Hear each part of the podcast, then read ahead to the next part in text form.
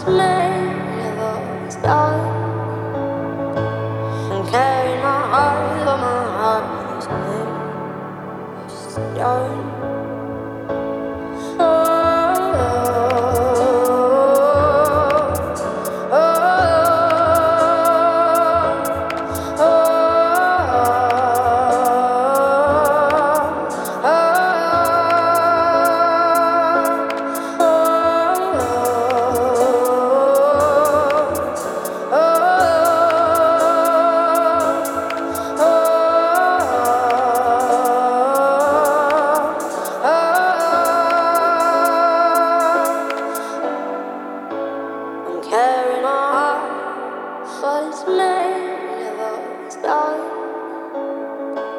I'm carrying on, but my heart is made of stone.